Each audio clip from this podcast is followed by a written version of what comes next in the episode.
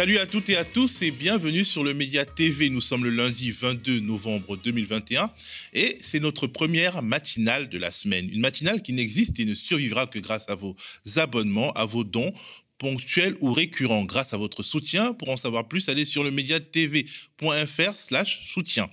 Le week-end a été assez riche en actualité. La rue a bougé en France, à Paris, mais aussi en Guadeloupe. La rue a bougé en Europe, en Belgique, aux Pays-Bas, en Autriche, etc. La rue a bougé, mais quelle rue?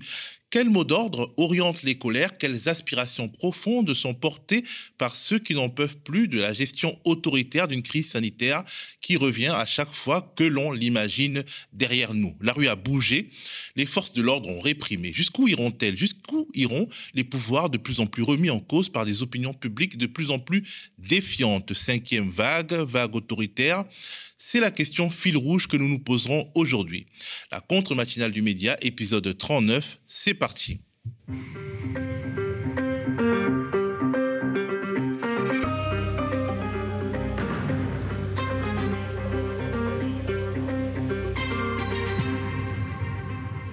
Aujourd'hui, c'est lundi et les lundis chez nous, on débriefe le week-end politique. Je le ferai aujourd'hui avec Thomas Porte, président de l'Observatoire national de l'extrême droite et membre de la direction de Génération, Génération avec S.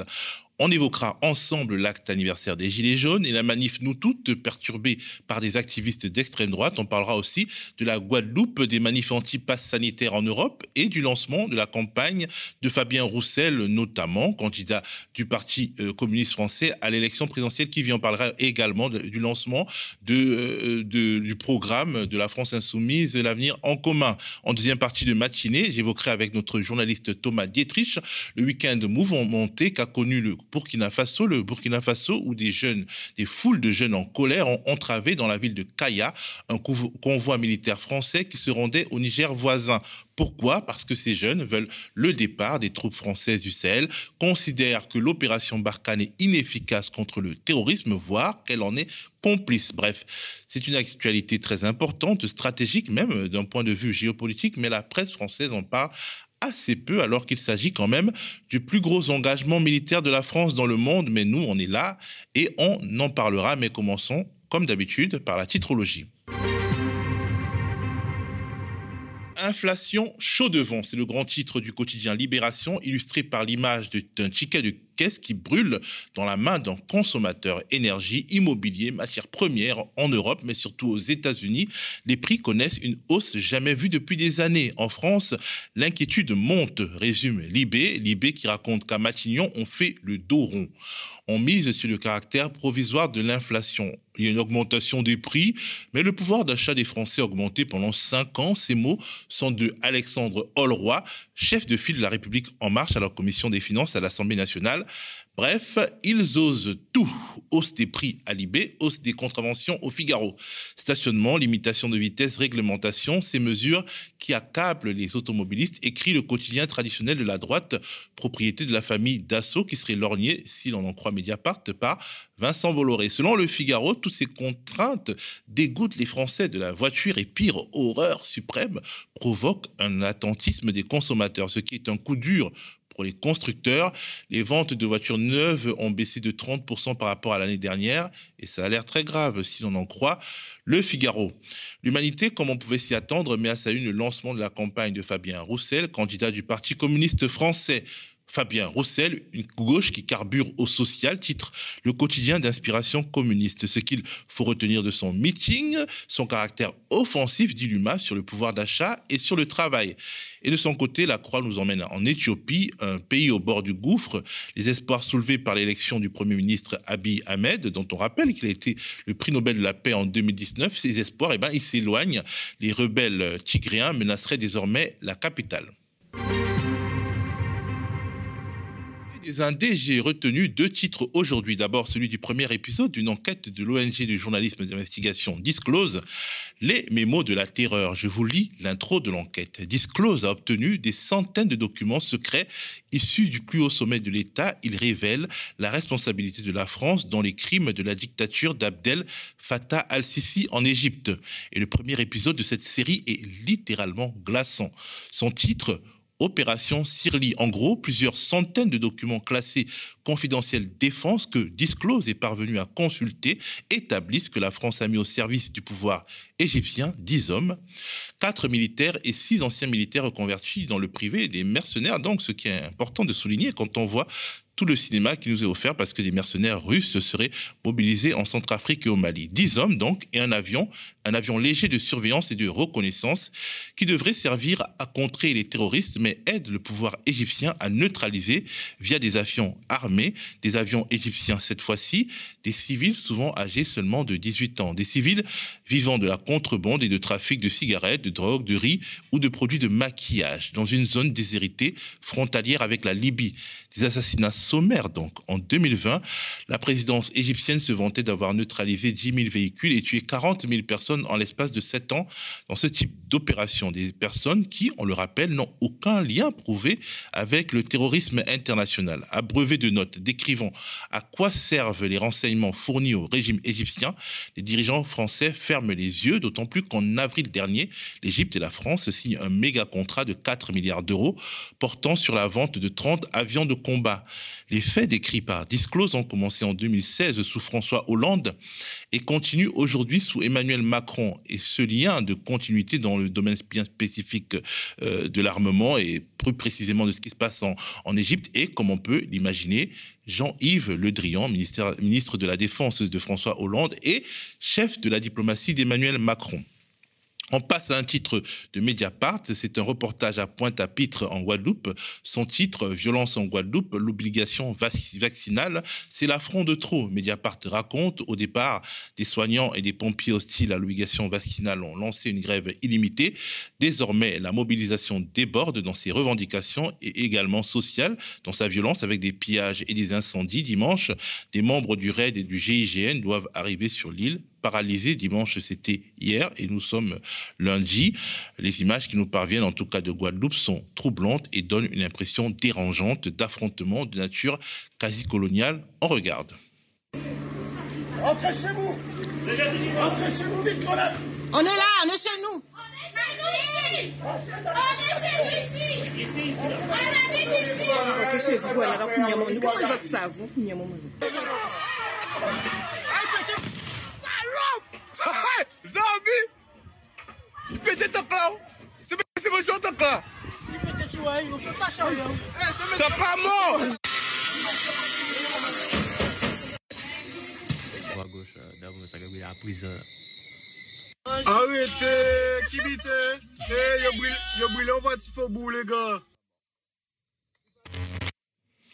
Pour aller plus loin, nous avons contacté Patricia Pioche, secrétaire générale adjointe de l'Union générale des travailleurs de Guadeloupe, à l'origine avec plus d'une trentaine d'organisations de la grève générale qui s'est aujourd'hui transformée en émeute généralisée. Nous avons d'abord voulu qu'elle nous explique les racines de la colère.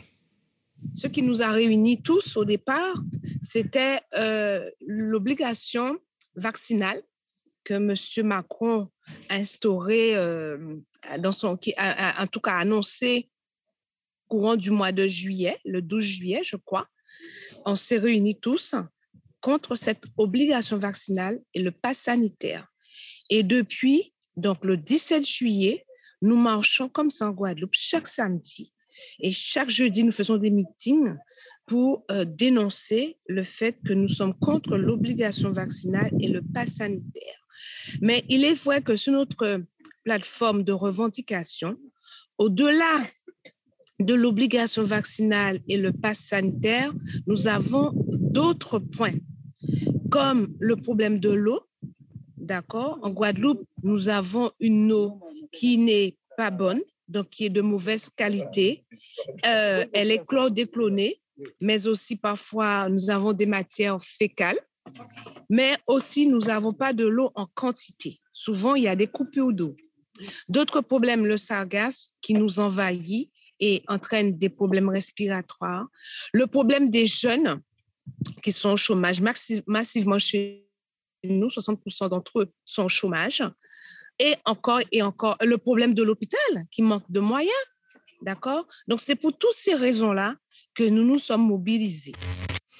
Petite parenthèse, les sargasses sont des algues flottantes en état de décomposition, des menaces pour la biodiversité qui viennent s'échouer sur les plages de Guadeloupe, dégageant du sulfure d'hydrogène, un gaz à l'odeur nauséabonde qui est également mauvais pour la santé, un problème qui a pris des, proportions préoccupantes depuis une dizaine d'années.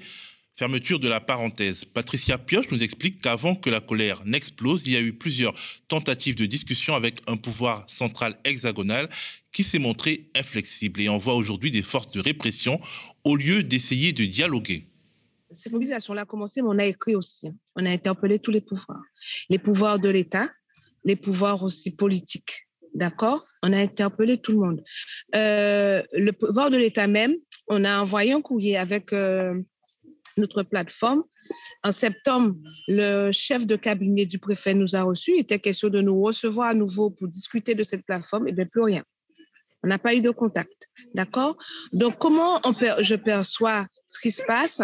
C'est qu'au lieu, donc, après tant euh, de, de mobilisation, après tous ces contacts, tous ces appels à dialogue qui a été fait, au lieu justement de nous dire, bon, venez, nous allons discuter, voir ce qui est possible, dans une négociation, on préfère nous envoyer les forces de l'ordre. Ça, c'est pas normal. Et je pense que de toutes les façons, c'est la pratique coloniale. Hein. Euh, on, les, on envoie d'abord les forces de l'ordre et puis après, on verra si on discute quand il y aura quelques morts. Et on n'oublie pas dans notre, notre histoire ce qui s'est déjà passé, où ces forces-là n'ont pas hésité à, tirer sur la population euh, en mai 67. On peut même, euh, n'est même pas obligé d'aller jusqu'en mai 67. Il n'y a pas longtemps, nous avons euh, un citoyen qui est décédé par la violence des gendarmes, Jean-Claude, Claude, en, 2000, en 2020. Donc, ça fait un an donc, euh, il n'y a, pas eu d'arrestation. On a eu euh, beaucoup de personnes qui sont tombées comme ça, de Guadeloupéens qui sont tombées comme ça euh, par les balles du pouvoir colonial. La Guadeloupe est une, des régions les moins vaccinées de France, avec 43% de la population cible qui a reçu au moins une dose de vaccin. Nous avons demandé à Patricia Pioche pourquoi, de manière spécifique, dans cette région et plus généralement dans les Antilles françaises, il existait une telle hostilité à l'obligation vaccinale. Pourquoi on ne veut pas de l'obligation vaccinale? Parce que c'est une obligation vaccinale. Parce qu'en en fait, euh, cette, cette loi est liberticide. Dans la mesure où on ne te donne pas le choix, on te dit tu as une obligation de te faire vacciner. Alors que se faire vacciner, c'est un, acte médical euh, que chaque personne euh, doit faire avec une conscience éclairée. C'est-à-dire, je choisis de me faire vacciner parce que je sais que ça va me apporter quelque chose de positif.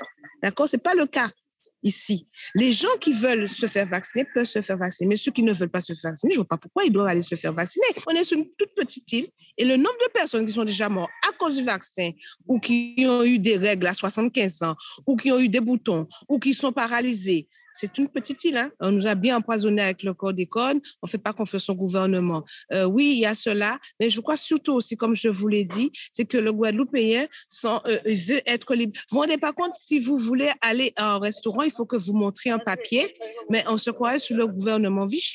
Euh, bientôt, quand il va falloir traverser la route, on va nous demander un papier. C'est pas normal.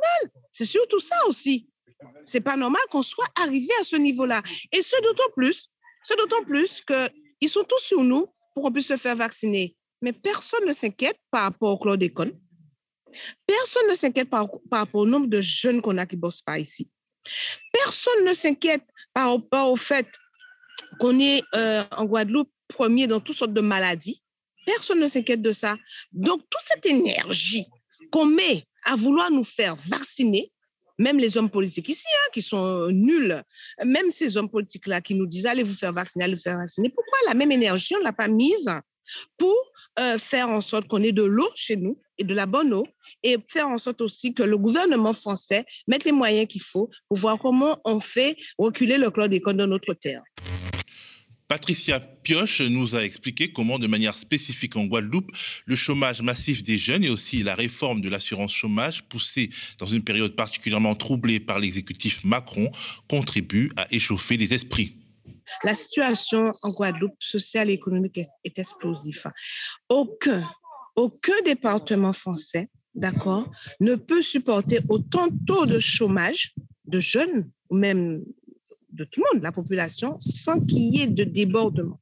En plus, avec les nouvelles lois de la réglementation euh, concernant euh, le chômage, on va encore à Guadeloupe, parce qu'ils ne vont pas toucher la location euh, chômage. Et il faut savoir qu'en Guadeloupe, déjà, sans cette loi, on était un des départements où le nombre de personnes percevant les indemnités de chômage était le plus, le plus faible le taux de couverture de personnes percevant l'indemnisation était le plus faible est le plus faible. Il va être encore plus faible, plus faible encore. Donc, on va se retrouver avec d'autres familles qui euh, n'ont pas de quoi euh, euh, se nourrir correctement. C'est forcément explosif. Et ça, malheureusement, en face de cela, nous n'avons pas de réponse et nous n'avons aucun pouvoir, aucune autorité capable de répondre à ces besoins-là.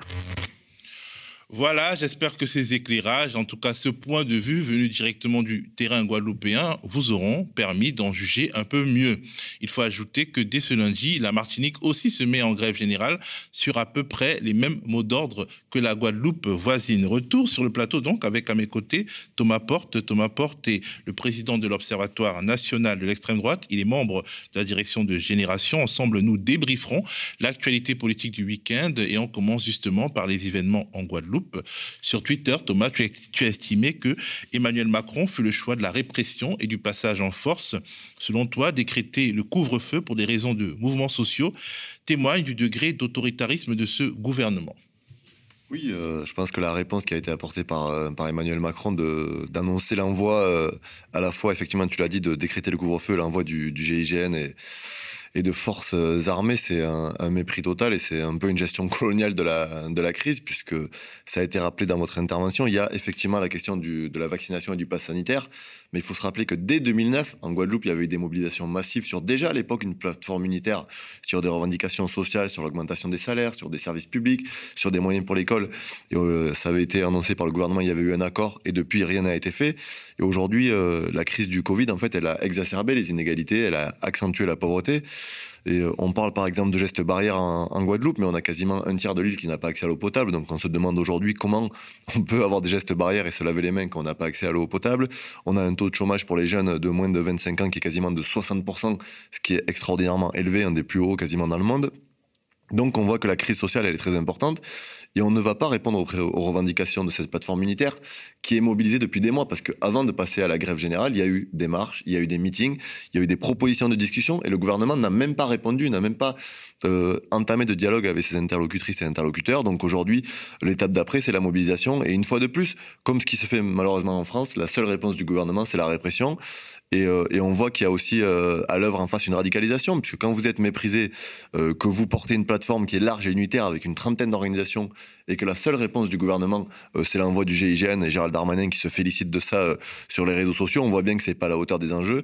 Et au contraire, il faut aller discuter, il faut répondre aux préoccupations de ces gens-là, il faut leur apporter des moyens urgents. La situation sanitaire est extrêmement préoccupante aussi, donc il faut débloquer des moyens d'urgence pour les personnes qui vivent là-bas, sinon on va aller vers une catastrophe. Donc c'est vraiment pas sérieux la réponse du gouvernement aujourd'hui. Et alors, quelque part, il y a une sorte de mobilisation des, moyens symboliques de la colonialité, euh, de part et d'autre. D'ailleurs, le gouvernement réagit euh, comme une sorte de, gouvernement colonial, et la réaction de l'autre côté aussi, c'est en fait de rappeler le caractère euh, structurellement colonial de, de ce gouvernement, et on a l'impression que ça nous amène vers une sorte de d'impasse politique. Oui, effectivement, puisqu'il y, a quand même un passif et une histoire. Donc, euh, des deux côtés, euh, il y a des rappels historiques. Et, je le redis, la, gestion de la crise telle qu'elle est faite aujourd'hui par la France, euh, elle n'est pas, pas acceptable. Elle rappelle des choses qui ont été faites dans le passé. C'est-à-dire qu'à toutes les revendications sociales euh, économiques qui sont euh, demandés par des organisations syndicales, par des mouvements associatifs et des collectifs sur place, on répond par la répression et par la force armée. Donc on voit bien que malgré euh, ce qui s'est passé dans l'histoire, on a toujours tendance à ce que l'État français réprime ces gens-là quand ils ont des revendications.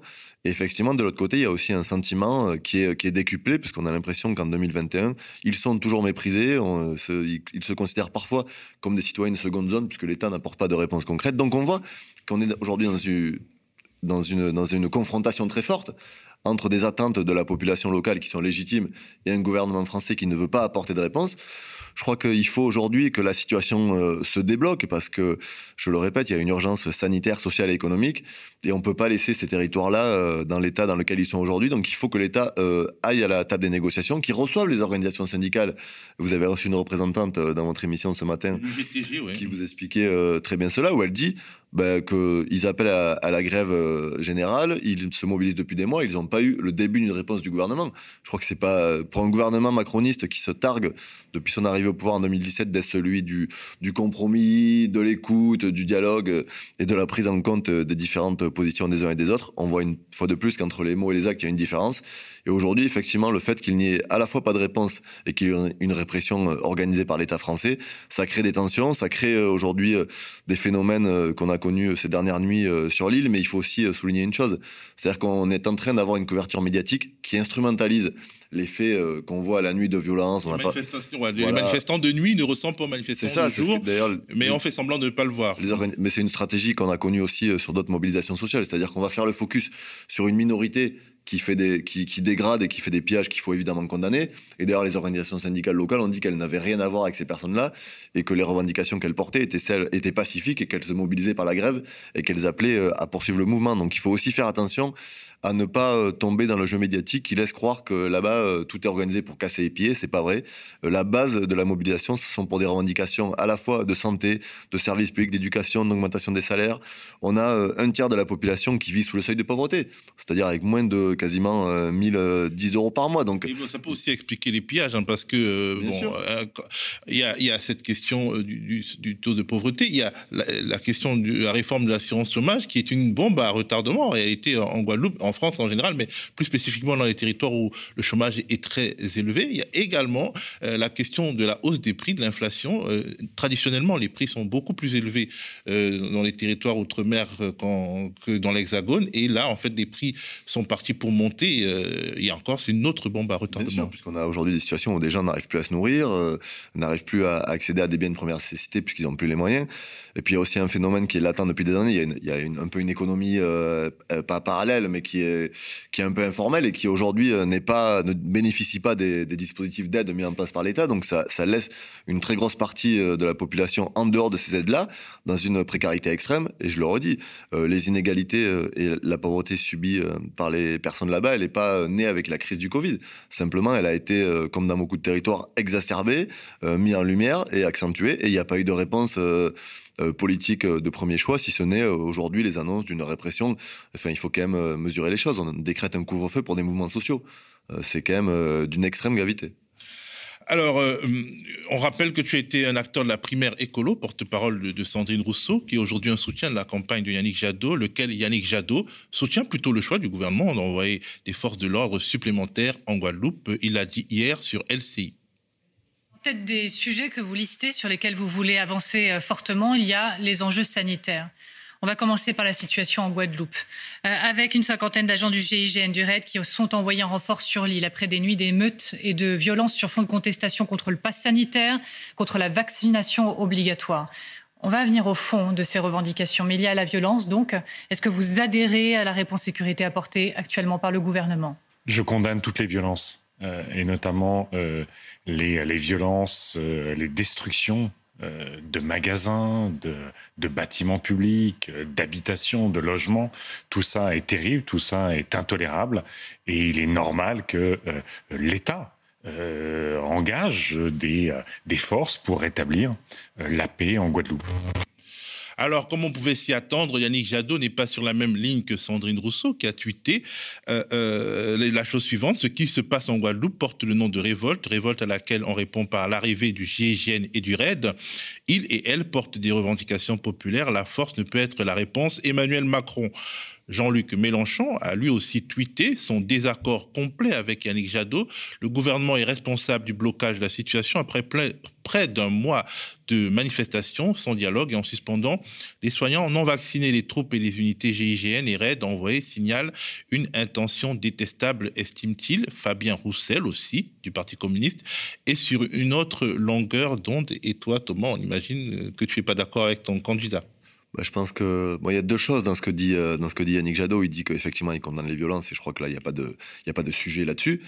Mais je crois que je crois qu'il se trompe quand il dit que aujourd'hui euh, il faut se féliciter ou il faut être en accord avec le gouvernement qui envoie le GIGN et des forces euh, des forces armées en Guadeloupe parce que c'est ce que j'ai dit tout à l'heure on, ne- on ne répondra pas aujourd'hui à la crise qui est traversée en Guadeloupe et aux revendications de Ziderata de celles et ceux qui sont mobilisés par une par une par une répression. Enfin, on n'étouffe pas une contestation populaire par la force. On sait que ça ne marche pas et, euh, je crois que c'est pas pas aujourd'hui digne de ce qui se passe là-bas. C'est un mépris total pour celles et ceux qui se mobilisent, qui alertent depuis euh, depuis des mois. Parce qu'il faut faut, faut vraiment le dire, parce qu'on a l'impression qu'on découvre un peu dans les médias aujourd'hui, euh, depuis 3-4 jours, ce qui se passe là-bas. Mais ces gens-là sont mobilisés depuis des mois, à travers des marches, des meetings, d'organisation de manifestations, pour dire attention, ça ne va pas, nous avons besoin de moyens. Euh, Il y a une colère sociale qui est latente et qui couvre dans le pays. Et si vous ne répondez pas euh, à la plateforme revendicative, ou si même vous n'ouvrez pas de négociation, ce qui n'a pas été fait, euh, ça, peut, ça peut être un mouvement explosif. Et aujourd'hui, le gouvernement français, comme il le fait souvent aussi, laisse un peu pourrir la situation. Et on finit par une, situation, par un- par une grosse mobilisation sociale, par des grèves générales qui sont là aussi, je le redis, le fruit de ce qui s'était déjà passé en 2009, où déjà il y avait eu beaucoup de, choses mises sur la table, personne n'avait répondu, et, la situation est explosive. Donc je crois que la réponse, elle doit être dans la négociation, et il faut répondre à la plateforme revendicative qui, euh, est aujourd'hui sur la table, qui est, euh, je crois, d'une justesse absolue. De toute façon, il est évident que pour faire redescendre la tension, mieux vaut euh, avoir, euh, disons, le plaidoyer euh, des acteurs de la plateforme hein, pour faire redescendre la, place, la, la tension de toute façon.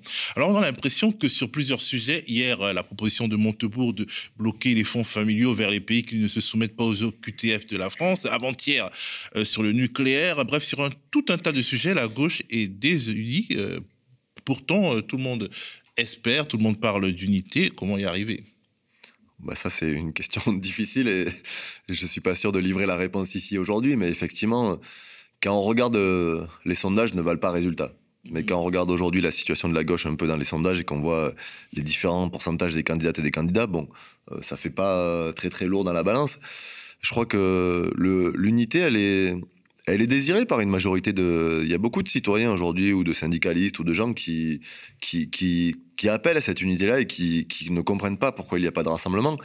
Maintenant, moi, j'ai toujours été un militant du rassemblement, mais le rassemblement pour le rassemblement, ça ne marche pas.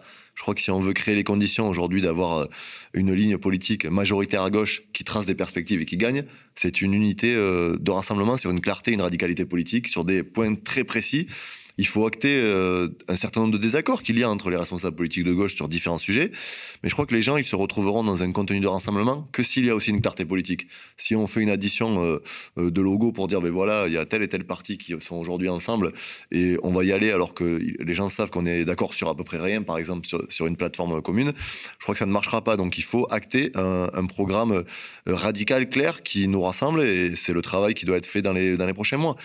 Maintenant, chaque, euh, chaque organisation a son candidat. On est dans une élection présidentielle. C'est aussi le jeu démocratique de pouvoir présenter son candidat. Moi, j'ai pas de, j'ai pas tout de suite là-dessus, mais il faudra euh, regarder très précisément ce qui se passe. Et, je crois que dans le contexte aussi, la gauche a une responsabilité. C'est-à-dire que on ne doit pas euh, créer les conditions. Il faut créer les meilleures conditions pour ne pas laisser ce pays, le pire, basculer dans les mains de l'extrême droite, voire retomber dans les mains d'Emmanuel Macron avec les ravages qu'on connaît et qu'il y aura encore pour les cinq prochaines années pour des millions de citoyens. Hier, en tout cas, c'était le lancement de la campagne de Fabien Roussel, du Parti communiste français, qui essaye d'affirmer un ancrage social, mais aussi une forme d'en même temps sur les sujets dits régaliens. On écoute deux petits extraits de sa prestation à Dimanche Politique. Nous ne voulons plus de la gauche qui a renié, qui a trahi. Ça, c'est qui Nous voulons... Ça, c'est qui Mais c'est ceux qui ont gouverné. Le Parti socialiste. C'est ceux qui ont gouverné en socialiste, 2012 clairement. avec François Hollande et Donc, les écologistes. Et qui ont été portés au pouvoir et qui ont déçu. Et qui aujourd'hui font que, en partie, la gauche est aussi faible aujourd'hui. Je veux tourner la page et je veux construire Donc, un nouvel Vous voulez espoir tourner et la une page de la nouvelle gauche des socialistes et des écologistes. et je veux construire une compris. et je veux construire une nouvelle gauche. Alors, justement- celle qui va répondre aux attentes du monde du travail et celle qui va mettre les valeurs universalistes au cœur de la République pour l'égalité des droits de Fabien tous Roussel, les justement. citoyens. Vous plaisez même à la droite, c'est presque compromettant pour vous. Hein. Et Valeurs actuelles a été plutôt sympa pour vous. Alain Finkielkraut vous a trouvé plutôt. euh, J'ai vu que ça vous. C'est presque inquiétant, non? Non, mais ça prouve qu'au moins je rassemble largement. Hein Et au-delà euh, de. Pour l'instant, de c'est ma pas les sondages, mais il y a un phénomène, disons, d'intérêt. Bref, euh, Fabien Roussel a parlé à Dimanche Politique sur France 3 et également euh, sur LCI, il a parlé. Euh, le, Thomas, alors, les deux extraits, en fait, ils se, ils, se- ils se fracassent l'un sur l'autre quasiment. Alors, stratégie centriste, entre guillemets, ou alors euh, recentrage à gauche. On a l'impression que dans ces thématiques, Fabien Roussel hésite encore. Moi, je sais pas s'il hésite, mais pour avoir euh, regardé un peu euh, de loin euh, le meeting qu'il a tenu hier à Stalingrad à Paris, je crois qu'il a fait un discours qui était très à gauche et très ancré sur les revendications du monde du travail. Il a, il a fait un certain nombre de propositions, comme le triplement de l'ISF, l'augmentation du SMIC, la nationalisation de certains secteurs, notamment bancaires. Donc, je crois que c'est une bonne nouvelle. Et je crois que bah, le Parti communiste a, toujours eu dans son ADN euh, euh, les questions sociales, les questions euh, populaires, les questions environnementales aussi. Donc je pense que c'est une, ligne politique qu'il faut tenir. Je crois qu'il y a, aussi des points de convergence, et je le dis ici avec, la France Insoumise et Jean-Luc Mélenchon. Et ça serait. on a du mal à comprendre que, alors qu'il y a eu un candidat commun en 2012 et 2017, aujourd'hui il y a une division de ces deux candidatures-là. Donc j'espère que dans les prochaines semaines, on pourra avoir. Euh, j'ai envie de dire, la possibilité de, retrouver euh, le chemin de l'unité, comme on a évoqué il y a quelques minutes, pour euh, créer les conditions d'avoir un rassemblement le plus large possible. Mais je crois que les, annonces faites par Fabien Roussel hier sur toutes les questions sociales et sociétales, elles vont dans le bon sens, elles sont de nature à porter des, aspirations et des revendications qui aujourd'hui répondent à l'intérêt général et aux besoins des populations et mettent un coup d'arrêt aux logiques libérales qui sont à l'œuvre et qui sont mortifères.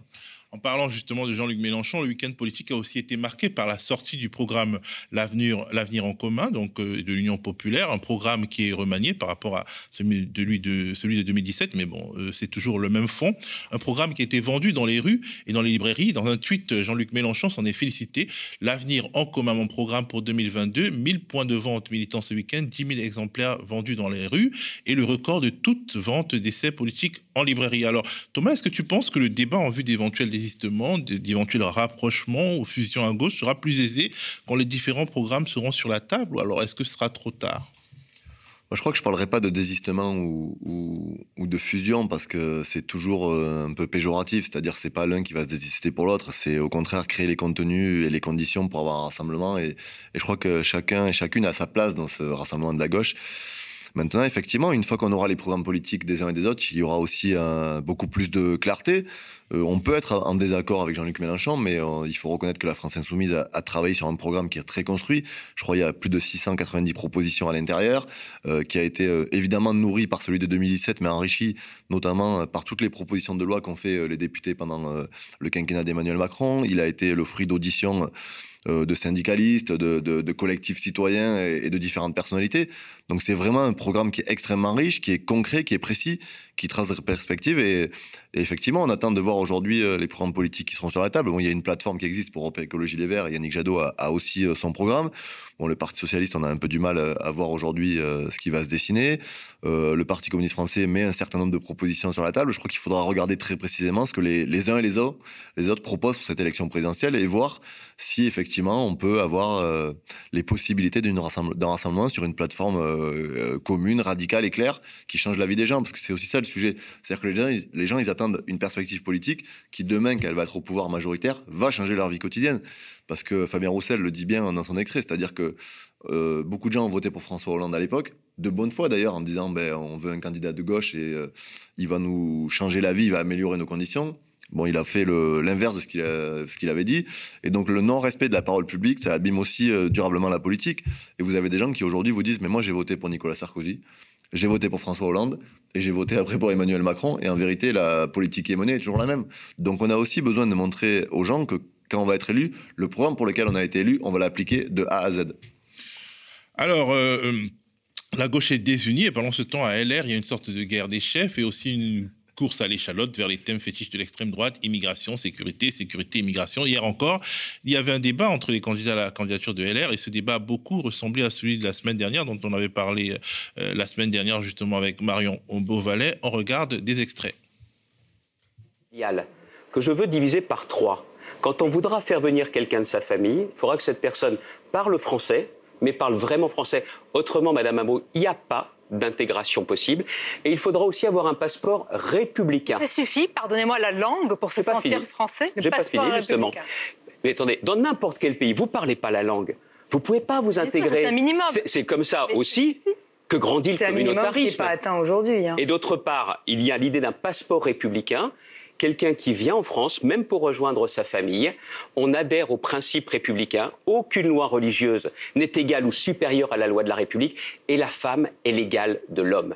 Ce sont ces principes-là. Rétablir l'ordre, la police, c'est son rôle, mais aucun moyen ne doit être mis de côté. Et s'il faut des symboles pour garder les halls d'immeubles avec des militaires, eh bien faisons-le, parce que la République, elle est plus importante que les censeurs qui nous interdisent d'agir. J'ai été très surprise euh, par ces propos de, de Ramayad parce que quand elle était ministre de Nicolas Sarkozy, euh, elle venait tous les mardis dans la salle Colbert.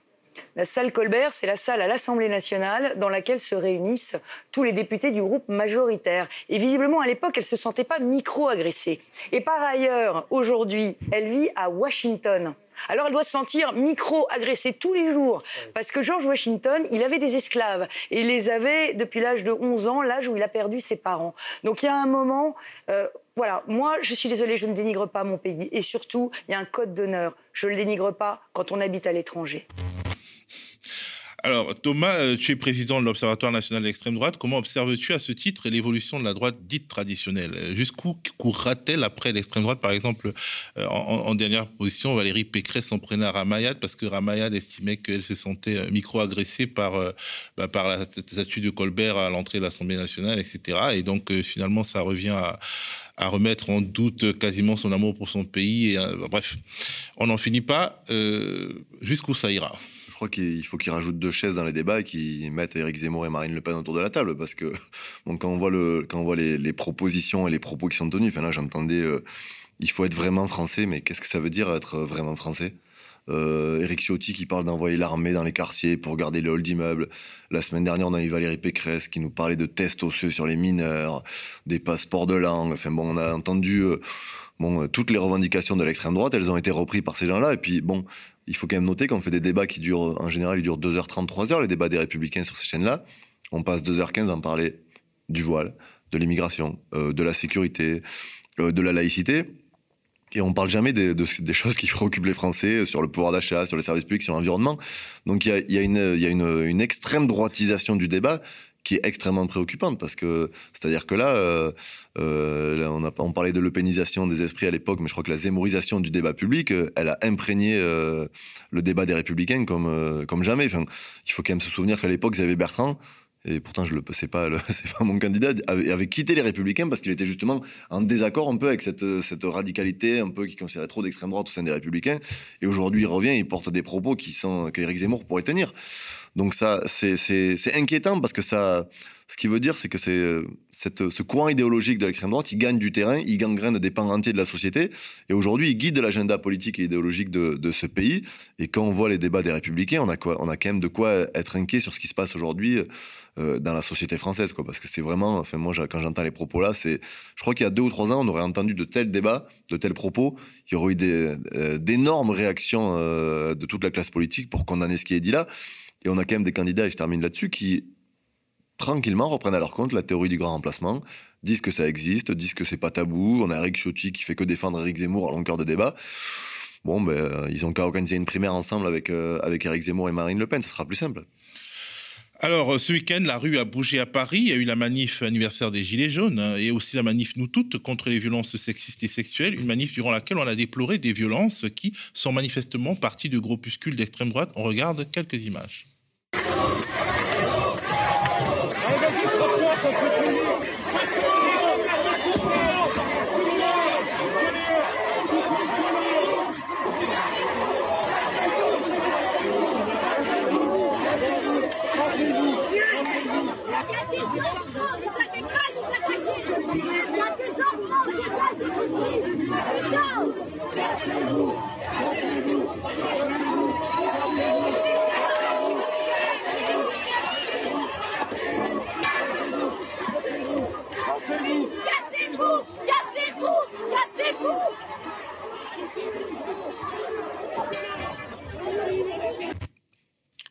Alors euh, Thomas, euh, je rappelle donc que tu es le président de l'Observatoire national de l'extrême droite. Tu es toujours très attentif à la l'activiste de l'extrême droite dans la rue.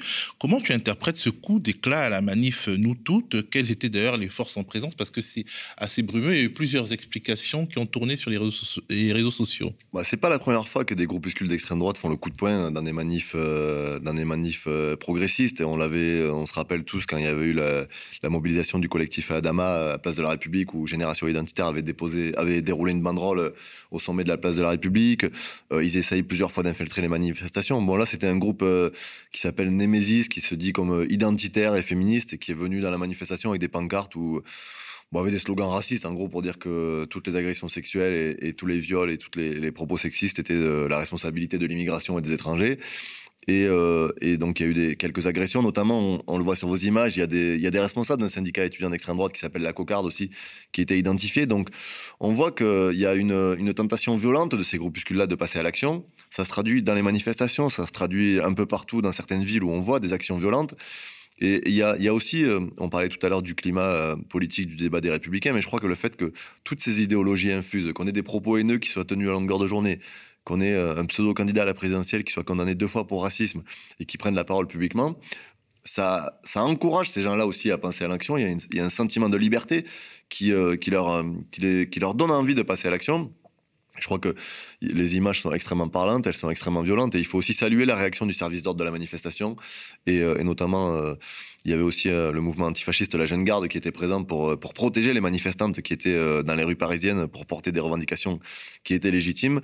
Donc il faut être extrêmement attentif avec ça, il faut pas le prendre à la légère, et encore une fois, l'extrême droite, elle montre que son idéologie, elle est à la fois de haine et elle est violente.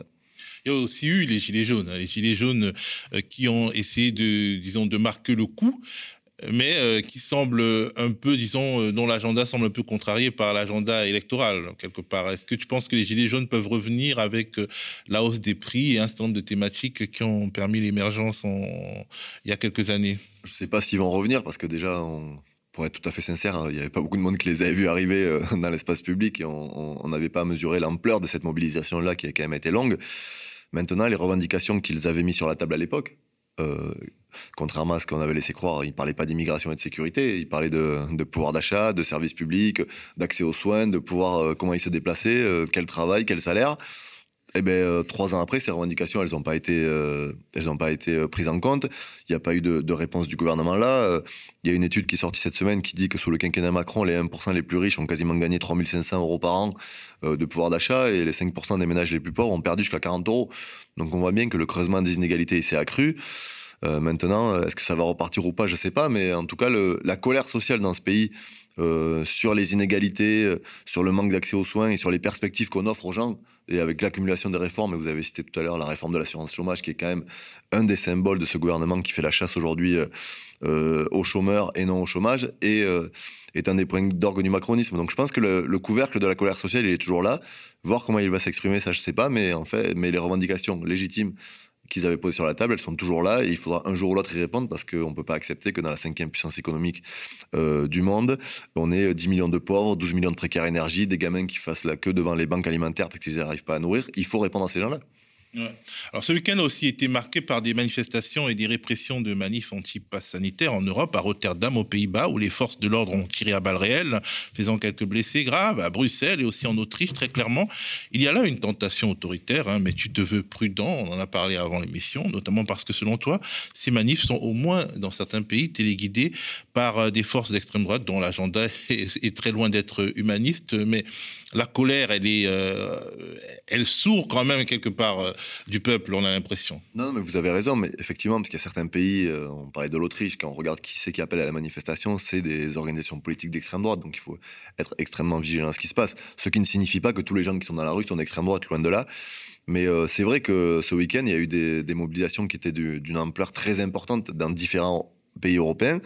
Et il y a une tentation, effectivement, des gouvernements de répondre uniquement euh, par l'autoritarisme, par la répression. Enfin, on voit quand même qu'il y a des endroits où on tire euh, à balles réelles ou pas sur les manifestants. Donc, euh, ne serait-ce que tirer même avec des balles non réelles sur des manifestants, ça interroge. Et, je crois que ça, ça en dit sur aujourd'hui l'état aussi de l'Union européenne et des politiques qui sont menées dans tous les États où on veut concasser toute forme de mobilisation sociale, qu'on ne veut pas répondre aux préoccupations des gens parce que C'est un peu comme ce qui se passe en Guadeloupe. Derrière les mobilisations euh, euh, contre le pass sanitaire, il y a aussi la mobilisation pour le service public hospitalier, il y a la mobilisation pour plus de moyens, pour la hausse des salaires, et tout un certain nombre de revendications qui sont portées aussi derrière et qui euh, reviennent par la porte de la crise Covid, puisqu'elles étaient sur la table avant, et elles sont toujours là, et elles sont exacerbées. Donc je crois qu'il faudra apporter des réponses concrètes là-dessus, et il faut pas... il faut regarder avec attention ce qui se passe, parce qu'effectivement, il y a une colère qui est aujourd'hui très importante, et quand il n'y a pas de réponse des gouvernements à cette colère euh, souvent populaire et sociale, il peut y avoir une traduction dans les urnes après pour des votes qui sont d'extrême droite. C'est parce que c'est il y a un sentiment de ne pas être pris en côte, d'abandon, donc de dire on va voter un peu pour le pire. Donc il faut être extrêmement vigilant à tout ce qui se passe. Merci beaucoup, en tout cas, Thomas, pour ton éclairage et merci d'être aussi disponible pour, le Média TV. Il y a également eu des échauffourées et ce qu'on pourrait appeler des tirs de sommation au Burkina Faso où des foules de jeunes en colère ont bloqué le chemin d'un convoi de l'armée française dans la ville de Kaya, un convoi qui s'en allait au Niger. Il s'en est fallu de peu pour qu'un carnage semblable à celui du 9 novembre 2004 en Côte d'Ivoire, dans une telle configuration, euh, que, que un, carnage comme celui de, de 2004 en Côte d'Ivoire se produise, dans une telle configuration, l'armée française avait tiré sur des jeunes et tué plusieurs centaines d'entre eux.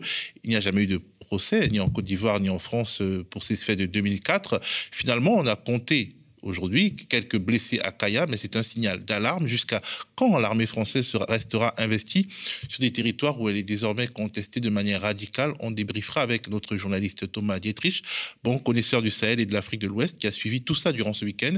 Mais avant ça, regardons un court reportage de BF1 TV, une chaîne de télévision locale, qui traduit un peu l'ambiance qui règne. Direction tout de suite Kaya dans le centre nord où on a frôlé le pire aujourd'hui. Les manifestants projetaient de s'attaquer au convoi militaire français. Un ultimatum avait même été donné au troisième jour donc du blocage du convoi. Dans la foulée, les soldats français ont effectué des tirs de sommation. Il y a eu des blessés, mais aussi une bonne nouvelle pour les manifestants. Eh bien, le gouvernement annonce le retrait du convoi du territoire burkinabé. Mamounata Kabouri. Le convoi militaire français ne passera pas. Depuis hier, Kaya résiste et résiste encore avec des vagues de protestations qui se sont multipliées ce matin.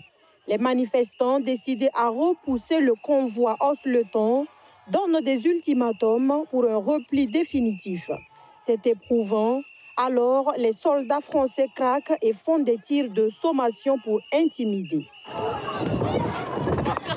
C'est la débandade et des blessés sont enregistrés selon nos confrères de l'AIB, l'agence d'information du Burkina.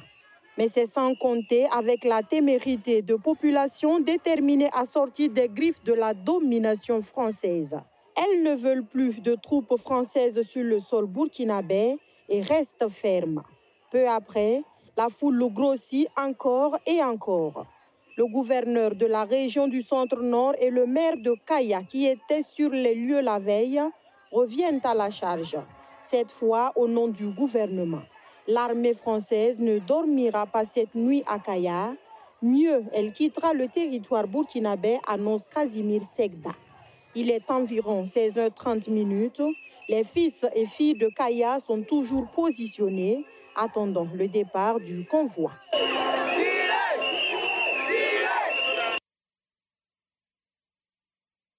Alors, euh, euh, premièrement, je voudrais euh, partager avec toi mon étonnement que cette actualité soit si peu finalement couverte par les médias français, dès lors qu'on accepte les médias destinés principalement à un public africain comme France 24 et, RFI, alors que ce qui s'est passé est quand même important. Oui, c'est assez inquiétant même pour l'état de notre démocratie et l'état de notre presse. Parce que l'opération Barkhane, alors, elle est en train d'être déployée, mais ça a compté jusqu'à 5100 soldats français c'est la plus grosse opération militaire française dans le monde. Ça a un coût important pour le contribuable, 1,2 milliard d'euros par an. Ça a un coût humain. Aussi, il y a 57 soldats français qui sont décédés depuis 2013. Donc, ce qui s'est passé au Burkina Faso depuis, euh, depuis jeudi, avec ce convoi de l'armée française qui a été bloqué par des manifestants, normalement, ça devrait faire la une des journaux. Ça devrait engendrer des débats sur euh, l'opportunité ou non de la présence militaire française au Sahel. Est-ce que finalement, on contribue à ramener la stabilité dans cette région du monde On contribue à aggraver les choses? Pour remettre un peu les choses dans le, dans le contexte et raconter ce qui s'est passé parce qu'il semble n'y a pas beaucoup de gens qui soient au courant. Donc il y a un convoi euh, logistique euh, assez important qui est parti de Abidjan, en Côte d'Ivoire, de l'armée française, et qui remontait vers le Niger et vers le Mali pour aller à Gao, qui est une des principales bases françaises au Mali. Et donc ce convoi euh, remonte la Côte d'Ivoire, arrive au Burkina Faso, et euh, les populations, apprenant qu'il y a un convoi de l'armée française qui traverse le Burkina, se mettent à faire des, barricades euh, à Ouaga, et puis cette ville qui est située à une centaine de kilomètres de Ouagadougou, hein, sur la route du Niger, qui s'appelle Kaya. Et donc des manifestants pacifiques faut le préciser, vont euh, ériger un barrage et bloquer le convoi de l'armée française qui va être bloqué pendant plus de 48 heures à Kaya. Et ce qui se passe, c'est que euh, la tension est extrême, euh, le ton monte. à un moment, on ne sait pas trop pourquoi. Visiblement, les Français se seraient retranchés dans une, ancienne mine. certains manifestants auraient essayé de découper le grillage. Il y a eu des tirs de sommation. Alors c'est assez étrange parce que ces tirs de sommation ont fait quatre blessés par balle, dont un qui a été blessé à la joue. Il n'y a pas eu de mort. Et euh, finalement, euh, les autorités françaises, Jean-Yves Le Drian, le ministre des Affaires étrangères, a demandé au président burkinabé Roch Kaboré d'intervenir pour essayer de résoudre cette situation qui était inextricable, parce que les manifestants demandaient à ce que le convoi retourne et ne continue pas euh, vers le Mali, qui retourne en Côte d'Ivoire, puisque l'armée française n'est plus désirable selon ces manifestants et selon cette partie de la population burkinabé. Donc les autorités burkinabées sont intervenues et le convoi a fait demi-tour, ce qui est quand même un camouflet assez important et ce qui pose question, parce que cette voie-là, cette sorte de voie sacrée, un peu comme on avait à, Verdun, où on approvisionne tout ce qu'on ne peut pas amener par avion depuis la Côte d'Ivoire jusqu'au Sahel, bah, si demain on ne peut plus l'utiliser parce qu'il y a des manifestants qui élèvent des barricades contre la présence militaire française, comment on va continuer à mener l'opération Barkhane, qui est l'opération de lutte contre le terrorisme au Sahel? Donc la, question donc la légitimité de la présence française, du fait qu'il y a quand même un gros sentiment, euh, disons, anti-armée française euh, dans, cette zone, et elle est posée. Pourquoi euh, les jeunes burkinabés de Kaya, de Ouagadougou, mais aussi les jeunes au Mali, voire en Côte d'Ivoire, sont-ils aussi hostiles à la présence militaire française? Bon, déjà, c'est une présence qui est un peu anachronique, puisque ce sont des pays qui sont indépendants, mais quelles sont les raisons de la colère? Alors, je pense qu'il y a une raison principale. Ça veut dire, les Français, l'armée française est là pour combattre le terrorisme depuis 2013, début 2013. Donc on est là depuis huit ans. Puis il y a l'opération Serval, puis l'opération Barkhane. Je disais qu'il y avait des moyens importants qui avaient été engagés. On est venu au départ pour euh, bouter les islamistes hors du Mali, ce qui pouvait être une mission noble. Et peut-être que furtivement, on a pris l'armée française pour des libérateurs. Mais au fur et à mesure, l'armée française est devenu une sorte d'armée d'occupation. Hein. Robespierre disait personne n'aime les missionnaires en armes, et je crois que c'est vrai. Ça veut dire que la jeunesse aujourd'hui, la jeunesse malienne, la jeunesse burkinabé, même si la présence de Barkhane est beaucoup moins euh, nette au Burkina qu'au Mali, euh, voilà, se révolte et veut reprendre son destin en main, et on a marre d'avoir une armée étrangère, une armée française qui est présente, surtout que les résultats de Barkhane, c'est quoi? Ça veut dire que quand vous prenez la zone rouge du ministère des Affaires étrangères, hein, les cartes euh, sur cette région du monde, les, zones déconseillées aux voyageurs, ça n'a cessé de s'étendre. C'est-à-dire que le terrorisme s'est étendu. On est parti du nord du Mali pour atteindre la région des trois frontières, entre le Mali, le Niger, le Burkina. Le Burkina est touché depuis 2016 par euh, une présence djihadiste au nord, à l'est quelques jours avant que ce convoi ait été bloqué euh, par les manifestants, il y avait eu l'attaque d'une gendarmerie par des djihadistes liés à Al-Qaïda, euh, où plus de 50 gendarmes qui étaient affamés, sous-équipés, ont été tués. Donc évidemment, il y a une colère. Pourquoi l'armée française, qui est là depuis 8 ans, n'arrive pas à résoudre euh, la situation, n'arrive pas à vaincre le terrorisme? Et ça, et ça laisse libre cours à tous les fantasmes, y compris euh, toutes les fake news en disant que oui, l'armée française est complice des terroristes, ce qui n'est pas vrai. Peut-être qu'à certains moments, on a eu des relations un peu ambiguës avec des milices qui elles-mêmes jouaient double jeu avec les terroristes. Mais il n'en reste pas moins qu'on n'arme pas, on ne soutient pas directement les terroristes. Le problème, c'est que on n'arrive pas à vaincre parce que c'est une guerre asymétrique, parce que finalement le Sahel est notre Afghanistan, et on ne pourra pas gagner cette guerre. Elle ne se gagnera que euh, de manière endogène, par le développement, par des régions où aujourd'hui l'emprise des terroristes est forte et on n'a jamais construit l'essentiel, c'est-à-dire la santé, les, des routes, des écoles, des hôpitaux. La légitimité de l'État, quoi. La légitimité de l'État et la responsabilité de la France est grande en ayant mis en place des régimes qui souvent n'avaient cure du bien-être de leur peuple. Je ne parle pas forcément au Burkina, puisque au Burkina, il y a eu l'élection démocratique de Roch Kaboré en 2015. Après des années Compaoré. Après des Compaoré qui années était, du dictateur Compaoré, qui avait été soutenu par la France et qui a été renversé par une révolte populaire en 2014. Ce qui se passe au Burkina, c'est pas un hasard si ça se passe au Burkina. C'est le pays des hommes intègres, c'est le pays de Thomas Sankara, qui a été renversé sans doute avec euh, l'aide de François Mitterrand et de la France de l'époque. Et euh, c'est un pays qui est vraiment très attaché à euh, sa souveraineté, à son indépendance. C'est pour ça qu'il n'y a pas forcément de, il y a des interventions militaires françaises, mais il n'y a pas forcément de cantonnement militaire français. Il n'y a pas de base militaire, excepté celle des forces spéciales, mais c'est quand même une présence qui est, qui est plus modeste. Euh, c'est voilà, c'est pas c'est pas pour rien, mais il y a véritablement une colère euh, des populations contre cette France qui finalement n'arrive pas à rétablir la sécurité au Sahel et qui même continue à soutenir certains euh, autocrates euh, en place qui, par exemple, on l'a vu en avril, quand Emmanuel Macron s'est rendu au Tchad, a doublé le fils d'Ébi, qui venait de faire un coup d'État pour prendre la suite de son père. Et les populations se prennent, sont prises finalement en tenaille entre d'un côté ces régimes autoritaires qui sont soutenus par la France, et de l'autre côté, ces terroristes. Et au milieu de ça, ils n'ont aucun espoir. Alors, euh, euh, ces événements se déroulent dans un contexte de défiance généralisée hein, contre la France et les récentes déclarations de Jean-Yves Le Drian sur le Mali, mais bon, en fait, euh, le- la, la question sahel est- sahélienne est une question globale. Euh, c'est les récentes déclarations de Jean-Yves Le Drian n'ont rien arrangé. On écoute. Vu euh, au Burkina où un convoi militaire a été bloqué, est-ce que la France est toujours bien accueillie en Afrique? Ah, il y a des manipulateurs, là aussi, euh, par euh, des réseaux sociaux, par des fausses nouvelles, par euh, l'instrumentalisation d'une partie de la presse qui joue contre la France. Certains, parfois même inspirés par des réseaux européens. Est-ce qu'il n'y a pas une Russie. dégradation des relations entre la France et Mais entre la France et Et l'Afrique? Non, je ne crois pas. Je pense que plus globalement, euh, je reviendrai sur le Sahel, mais plus globalement, les initiatives qui ont été prises euh, par euh, le président de la République au mois de mai dernier sur l'élaboration d'un New Deal pour l'Afrique.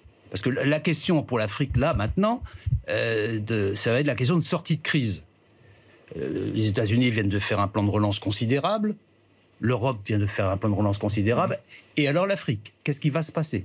Et donc il importe d'avoir les outils nécessaires pour permettre que l'Afrique fasse un saut qualitatif dans son développement en sortie de crise. Mais pour revenir quand même, pour cette pardon, raison, sur- non, mais je oui, dis- oui, je dis tout ça pour sur le Burkina, parce que très quand vous entendez armée française dégage, est-ce que, que ça, ça veut pas dire que la venir France a aussi- plus sa place là-bas? Oui, c'est aussi ce qu'on entend en République centrafricaine parfois, et c'est aussi parfois ce qu'on entend en- au Mali. Il y a des réseaux qui sont spécialisés là-dedans. Je pense que sur le fond, au Sahel, avant de re- repasser sur l'Afrique en général, les choses sont très claires. Il y a euh, cinq pays dont les autorités responsables, qui pour quatre d'entre elles, pas pour le Mali, sont élus dans des résultats électoraux qui ont été constatés et qui ont été reconnus. Cinq pays demandent à la France d'intervenir pour les aider à lutter contre le terrorisme. Et nous répondrons à leur demande avec l'appui des Nations Unies. Avec l'appui des Nations Unies et avec l'appui des Européens. Que la grande nouveauté par rapport à la question que vous me posez, c'est que les Européens sont là, non seulement dans la formation des, forces armées de ces cinq pays, mais aussi euh, physiquement par euh, des, euh, des forces qui sont restent ca- capables de lutter contre le terrorisme. Dix pays européens. Il y a quelques années, vous n'auriez jamais vu ça. Alors Thomas, donc donc, Jean-Yves Le Drian sur la question globale euh, euh, du, Sahel qui, euh, disons, essaie d'être droit dans ses bottes et sur la, question du Mali, en fait un extrait qu'on n'a pas vu où en gros il, euh, condamne et il met en garde euh, les, autorités maliennes qui euh, en fait sont des autorités de transition et qui, euh, disons, euh, sont euh, manifestement en train d'essayer de se rapprocher de la Russie, notamment via euh, l'entreprise de mercenaires Wagner. Euh, Comment tu juges donc la, la prise de parole de Jean-Yves Le Drian euh, sur ces questions africaines? C'est un biais psychologique assez fascinant quand même. C'est-à-dire que je pense que ça serait intéressant d'amener des psychiatres au Quai d'Orsay et au ministère de la Défense français et de les laisser étudier parce que c'est un vrai cas d'école. Et Jean-Yves Le Drian, qui est le tenant de la vieille France-Afrique à papa, euh, sorte de focard au petit pied, est l'exemple le plus intéressant. On est dans le déni total. C'est plus le syndrome de Fashoda comme il y avait au 19e siècle, on voyait les Anglais nous piquer nos, nos collines en Afrique. C'est le syndrome Wagner.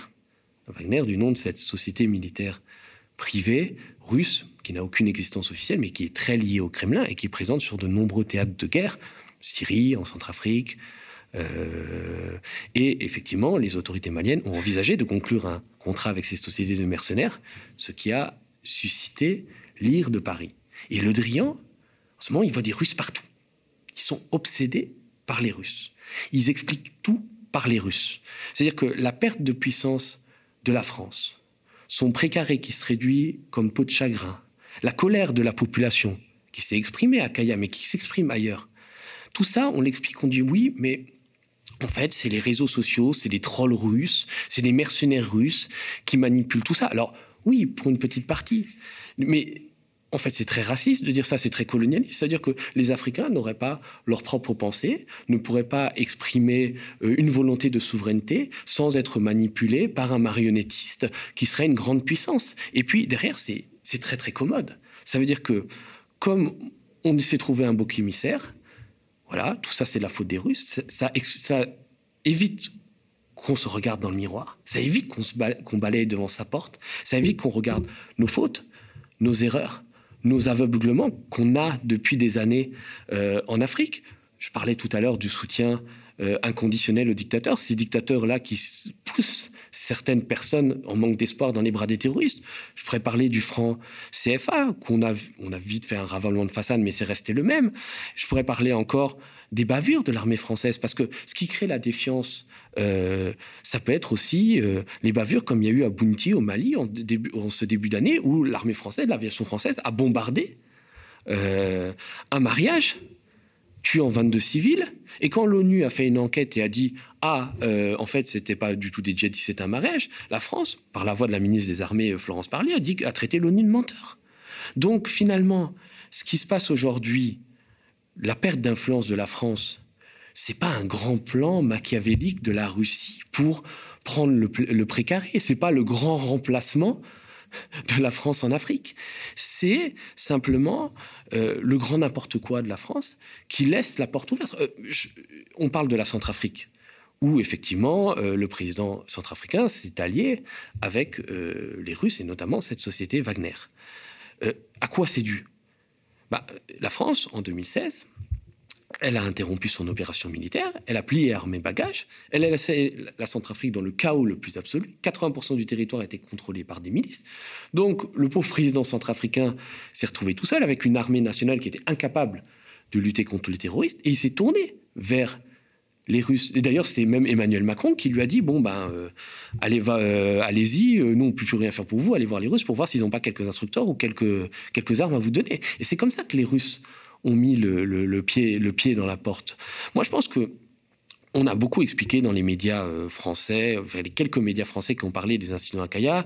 On a dit oui, mais tout ça, ça peut être instrumentalisé. Jean-Yves Le Drian a, a relayé un peu cette, cette rumeur qui pour moi est affrontée. Oui, ben, c'est les gens sur les réseaux sociaux. Moi, je pense que c'est la, la colère d'un peuple les Burkinabés, et même au-delà la colère des Sahéliens, qui demandent des comptes. D'ailleurs, on ne leur a jamais demandé vraiment leur avis sur la présence euh, militaire française, qui veulent savoir qu'est-ce que fait cette armée française pour leur sécurité. Parce que je parle du Burkina, c'était quand même un pays qui, jusqu'à euh, cinq ans, euh, était stable, avait conquis la démocratie en 2014 en renversant Blaise Compaoré, qui tout d'un coup s'est est plongé dans le chaos le plus absolu, et que c'est un pays qui est riche aussi. On l'oublie souvent. Il y a le coton, il y a l'or. Et bien évidemment, les, les, djihadistes se précipitent sur les mines d'or et essayent d'exploiter de manière artisanale parce que là, ça leur fait euh, des, des, rentrées. Et on oublie aussi souvent le côté économique de tout ça.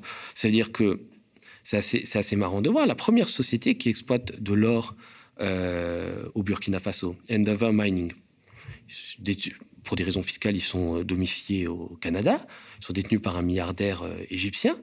Mais le PDG, c'est qui? C'est un Français bien de chez nous, bien connu d'ailleurs, qui s'appelle Sébastien de Montessu, qui est l'ancien directeur des études d'Areva, mis en examen dans l'affaire Uramine. Je ne sais pas si tu te souviens, ce scandale où on a acheté fort cher 1,8 milliard d'euros frais du contribuable des mines en Centrafrique, en Afrique du Sud, Namibie, qui ne valaient pas un copec.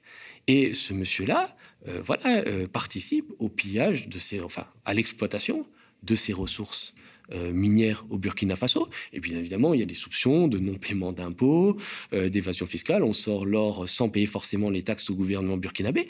Et le Burkina aujourd'hui continue à vivre dans la misère la plus noire. C'est un des pays, dix pays les plus pauvres du monde. On n'arrive pas à, avoir, euh, à financer une armée, à avoir une armée qui est capable de lutter contre les djihadistes. Alors avant de donner des grandes leçons qu'en fait Jean-Yves Le Drian, je pense qu'il faudrait, euh, comme disait Thomas Sankara, euh, permettre de faire un pas avec le peuple plutôt que d'y passer sans le peuple. Ça veut dire donner laisser les Burkinabés avoir les moyens de leur propre développement, exploiter leurs mines, utiliser leurs ressources pour construire un État. Un État qu'on avait d'ailleurs détruit dans les années 90 par les plans d'austérité du Fonds, monétaire international qui est complètement cassé l'administration. C'est une des raisons pour laquelle aujourd'hui, euh, le Burkina se retrouve si démuni face à des terroristes et obligé de faire appel à de l'aide extérieure un pas avec le peuple plutôt que dix pas sans le peuple, je pense que c'est un conseil qui pourrait être donné euh, euh, sur la politique africaine, mais également euh, en Guadeloupe, en France de manière générale, et dans tout le monde occidental, finalement, aujourd'hui, où la crise sanitaire est un véritable défi pour les démocraties, pour justement